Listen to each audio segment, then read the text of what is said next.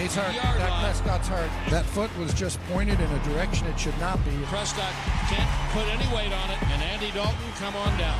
Deep ball down the right side. Forgot up. Caught it. The kicks up, and the Cowboys win. Yeah, I knew the situation that I was in, and just trying to do my best to to support Dak and everything that he's doing. Yeah, it sucks. It's going to take all of us to uh, fill that void. Devastating when you lose your number one. You know, I feel terrible for him. He's a fine young man and an outstanding quarterback.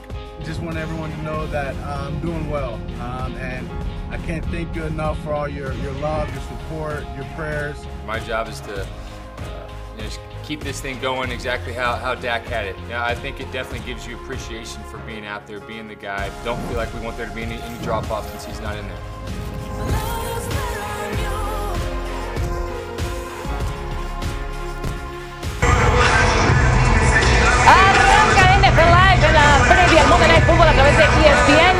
Minutos, Larry Fitzgerald sobre el terreno de juego, calentando el equipo de los Arizona Cardinals dentro de las instalaciones del AT&T Stadium. Atención, con la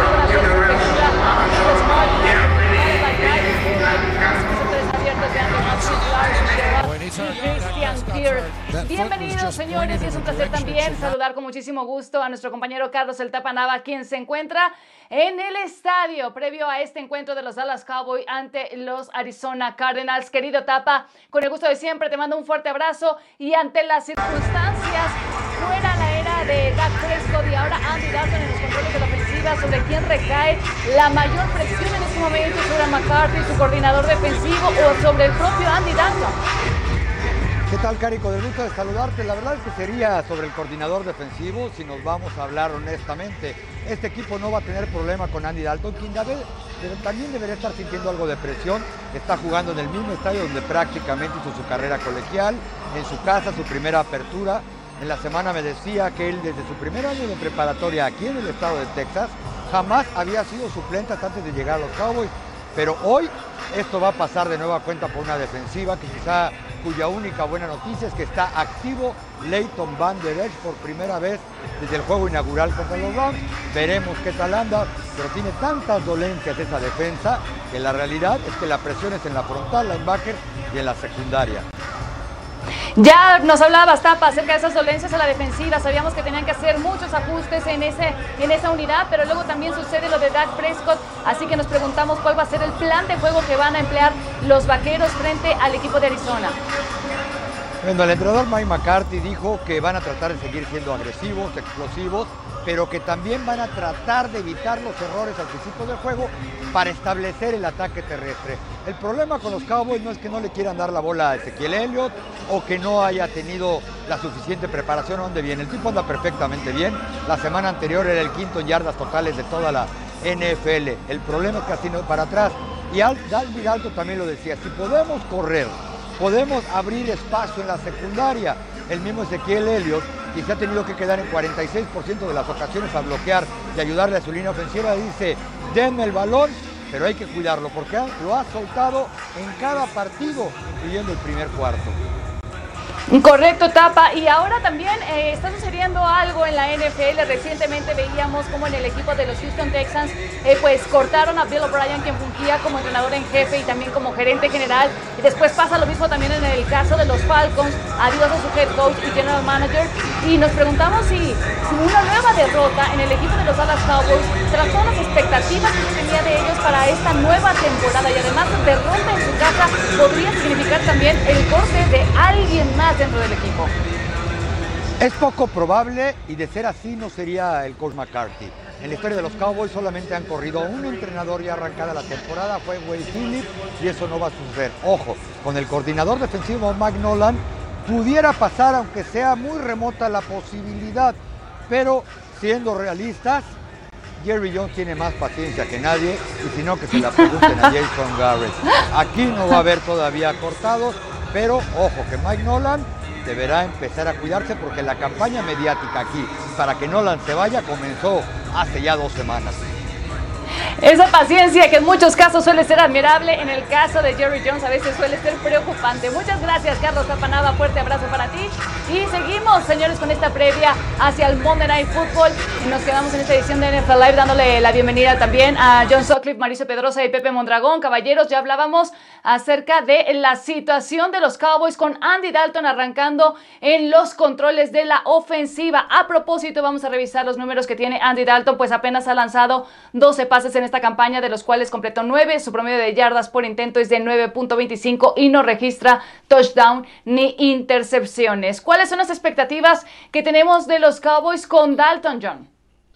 A mí me gusta mucho la oportunidad, dar las circunstancias que se lesionó Dak Prescott. Lo he dicho en varias ocasiones, Dak generaba puntos, yardas, pero también entregaba el ovoide. Creo que vas a tener alguien experimentado, con muy buenos receptores, con SIG de ataque terrestre, más conservador, no tan agresivo, moviendo las cadenas sin entregar tanto el ovoide. Andy Dalton sabe que esta es su gran oportunidad, como le pasó a Ryan Tannehill el año pasado con los Titanes. Si Dalton califica al equipo a los playoffs y la prende, no sé si se quede en la estrella solitaria, pero él sabe que es un momento de brillar para que alguien se lo pueda llevar en algún momento dado si no lo hacen titular la próxima temporada, que lo más seguro es que no pase eso. O no nos olvidemos de lo que alguna vez hizo también Nick Foles en las Águilas de Filadelfia entrando de relevo, Mauricio. Sí, pero son casos muy distintos. Yo no estoy igual de optimista que John con el caso de Andy Alton, jugando en prime time, seis victorias, 15 derrotas a lo largo de su carrera. Terminó de manera lamentable la temporada con los Bengals. Por algo es, además, un mariscal de campo suplente. Y, se nos olvida, cuando, cuando hablabas de qué nos tenemos que fijar, qué, cuál es la importancia de hoy. Hoy los Cowboys se van a dar cuenta de cuánto extrañan realmente a Dak Prescott. Desde hace cuatro años, Dak Prescott es el quarterback con más partidos con un rating superior a 90, 10. Quien viene abajo de él es Tom Brady y después Aaron Rodgers. De ese calibre ha sido el impacto de Dak Prescott y hoy siento que lo van a extrañar mucho los Cowboys. Rápidamente, Pepe, ¿qué le puede aportar Dalton a esta ofensiva de los Cowboys?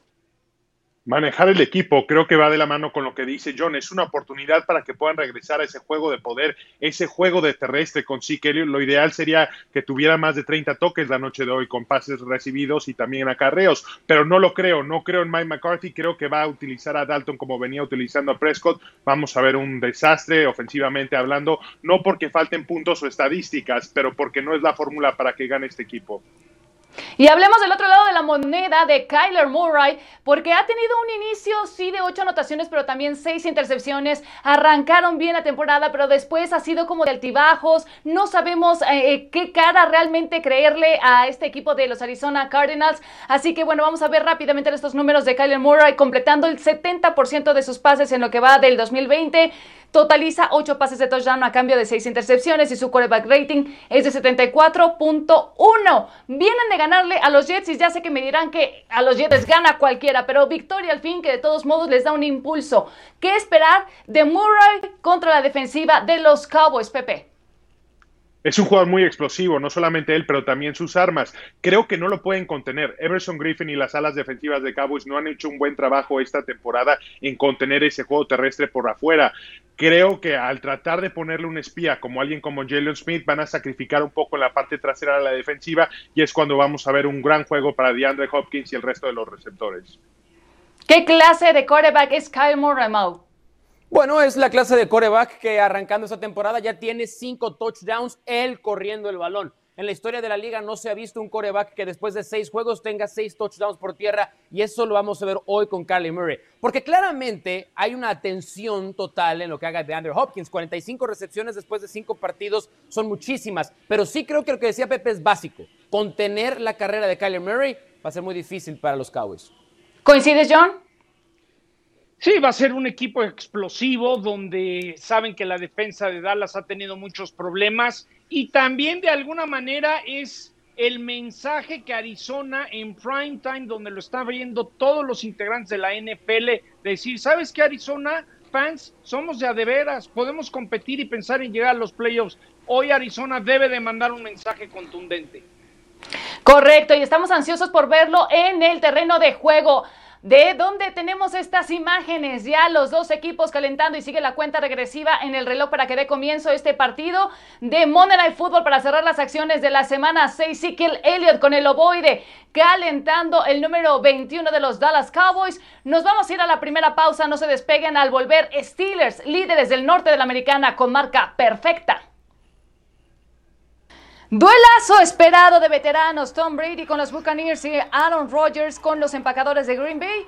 El equipo de los Packers comenzó arriba en el marcador, pero fueron los 10 únicos puntos que hicieron en todo el partido. Un gol de campo y luego el touchdown de Aaron Jones. Pero luego vino entonces la respuesta de Tampa Bay, su defensiva que mantuvo a raya a Aaron Rodgers interceptado uno de los tres pick six en la carrera del quarterback de Green Bay. Y volvimos a ver la conexión Brady Gronk, segundo partido en la historia de la franquicia de Tampa sin un solo castigo en el encuentro. Aaron Rodgers y Tom Brady apenas superaron las 160 yardas aéreas cada uno, pero Rodgers sufrió dos intercepciones y no lanzó touchdown, mientras que Brady sí lanzó dos pases de touchdown y no entregó el balón. Mauricio Pedrosa, Buccaneers, ¿han alcanzado su mejor nivel, lo mejor que podrían habernos entregado? No, pero están en buen camino. Dos detalles para eso, Cari. Primero, venían de jugar contra los Bears, perder el partido y haber cometido 11 castigos. Son el primer equipo en la historia de la liga que al siguiente juego limpian la casa. Cometieron cero castigos los Bucks. Por ahí se empieza. Y después la defensiva. Aaron Rodgers no había visto esa presión en los últimos 18 partidos y por eso provocaron las dos intercepciones. Se están acercando a ese nivel los Bucks. Así es. Bueno, ¿y se acuerdan de el pésimo partido de Jimmy Garapolo en la semana 5 que hasta terminó en la banca luego de dos intercepciones. Era evidente que no estaba al 100% de esa lesión de tobillo. Vamos a repasar lo que sucedió en este encuentro por el orgullo de California. Los San Francisco 49ers frente a Los Ángeles Rams. San Francisco siempre estuvo arriba en el marcador y Kyle Shanahan ajustó luego de todos los problemas presentados frente a Miami. George Kittle 44 yardas y el touchdown luego de esa combinación con Jimmy G. Y de nueva cuenta, Jimmy G. Ahora con Brandon Ayuk en tercera y gol. Al medio tiempo, Garapolo tenía prácticamente toda la tarea hecha. Completó 17 de 21 envíos para 215 yardas y 3 pases de touchdown. 24-16 la victoria se quedó en casa. Y Jimmy Garoppolo ahora sí respondió bajo presión. En el duelo ante los Rams tuvo un mejor porcentaje de completos y promedio de yardas por intento cuando le mandaron la carga a comparación de sus primeros tres inicios esta campaña. Además lanzó dos touchdowns y ninguna intercepción en el duelo de Sunday Night Football. John Sutcliffe, ¿cuál es la realidad de estos Niners? Bueno, la primera realidad me tocó transmitir el partido es que Jimmy G sí puede cargar con el peso para ser quarterback de los 49ers. Es la lesión de tobillo alto que lo hizo jugar tan mal contra Miami. Por momentos le costaba trabajo. Mostred hicieron lo que fuera, como dice el gran Hugo Sánchez, se ganó con amígdalas. Ahora que tienen un calendario de siete partidos con, un récord de 26 y 7 los rivales, encontraron la manera. Sus defensive backs, el ataque aéreo defensivo lo hicieron muy bien. No se jugó bonito, pero los Niners ganaron y le mandaron un mensaje al resto de la división que todavía pueden, que cuando se recuperen de las lesiones van a estar peleando. Tienen vida y sabes qué, lo único malo es que nuevamente vuelven a sumar lesionados. De por sí ya tenían una larga lista, vamos a repasar esos nombres. Este partido de los Rams les dejó ahora a Raheem Monster que salió del partido con lesión de tobillo, Jack Starr con problemas de ingle, de ingle, perdón, Ben Garland con molestias en pantorrilla y Trent Williams con un golpe en la cabeza. Y ahora vayamos a un duelo divisional en el norte de la AFC. Los Browns de Cleveland con una marca de 4-1, visitando a los Steelers que estaban 4-0 y buscando mantener eh, pues esa marca perfecta. Big Ben al 100%, al que algunos todavía no estén seguros de su durabilidad. Pick 6 de Minka Fitzpatrick a Baker Mayfield. Luego Big Ben apareciendo nuevamente con esta... Eh, el largo pase a Chase Claypool, el quarterback de los Steelers con varios objetivos para elegir, porque después fue James Conner, James Washington, 38 a 7 la victoria de Pittsburgh para mantener el invicto y mantenerse también en la cima de su división. Los Browns se acordaron que son los Browns o simplemente no asistieron al partido. Y bien, señores, pues entonces así una victoria más para los Steelers que llevan ya cinco victorias y que bueno, siguen eh, con una buena racha, ya les decía yo, liderando pues el norte de la conferencia americana y así suman 17 victorias consecutivas en casa frente a los Browns. Esa racha es la tercera más larga en la historia de un equipo sobre otro jugando como local. Pepe Mondragón, la ofensiva podríamos decir que es la mejor unidad que mantiene el equipo de Pittsburgh. No, no podemos decir eso. Lo que sí podemos decir es que esta ofensiva se ha convertido en una ofensiva muy explosiva, que les costaba mucho trabajo anotar puntos la temporada pasada y ahora los pueden anotar muy rápido, pero la defensiva sigue siendo la fortaleza, la base de este equipo. Ayer solamente lograron este, conseguir 277 yardas, pero fueron suficientes para pasarle por encima a los cafés 38 a, 30, a 7 y eso no es por la ofensiva, es por esta gran defensiva que están construyendo sobre lo que dejaron el año pasado. Correcto. Bueno, y ahí cerramos el tema de los Steelers que se mantienen como uno de los pocos equipos de toda la liga con marca perfecta. Señores, seguimos en la cuenta regresiva hacia el Monday Night Football y ahora vemos imágenes de Kel Murray en el campo, el quarterback de los Arizona Cardinals, soltando el brazo, calentando para alistarse en este gran partido. Y vamos a hacer una pausa, pero no se despeguen porque más adelante, nuevo episodio de la serie Los berrinches de Odell Beckham Jr. O sí, un capítulo más. Pero esta vez la red se salvó. Pausa y volvemos.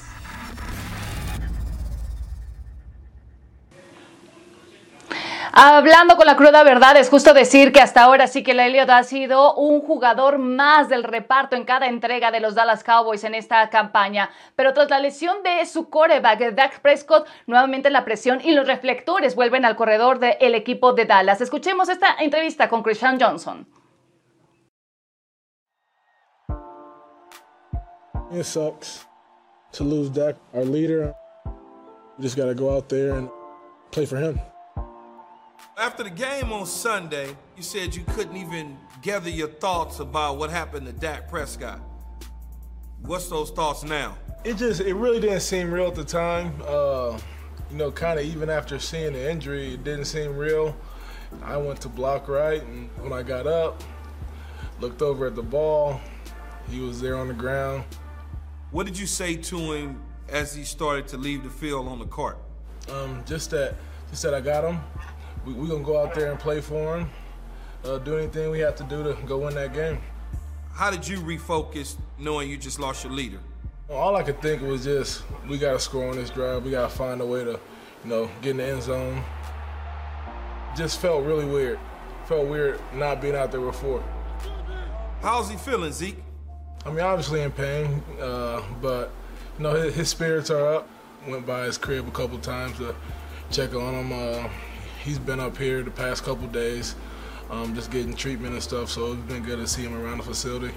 When he went down with the injury, did any thoughts about his contract situation enter your mind at all? That's something that kind of dawned on me later. But um, I mean, Dak's our quarterback. I think we all know that. Going forward with Andy Dalton at the quarterback position, how confident are you in him that you're going to accomplish the goals as a team that you set out for at the beginning of the season? Uh, I think I think Andy he brings confidence that a veteran brings, and that means a lot to everyone in that huddle that he's been there before. And um, I, I just like the guys that we have around him also. So Zeke, walk me through your hurdles, man. When you're you're a bigger back like me, guys like to go low. They like to bite at the angles, try to take you out by your knees.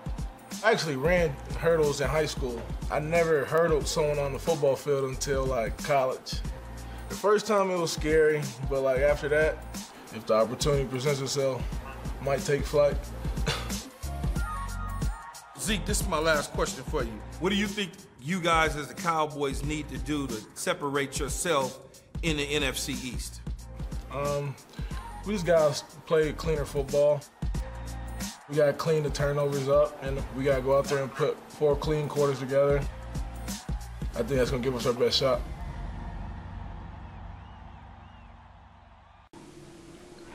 Luego del despido de Jason Garrett, se tenían muchísimas esperanzas en este equipo y la llegada de un experimentado entrenador como Mike McCarthy. Y ahora nos preguntamos si realmente McCarthy está al nivel de lo que representan los Cowboys. ¿Tú qué opinas, Mau?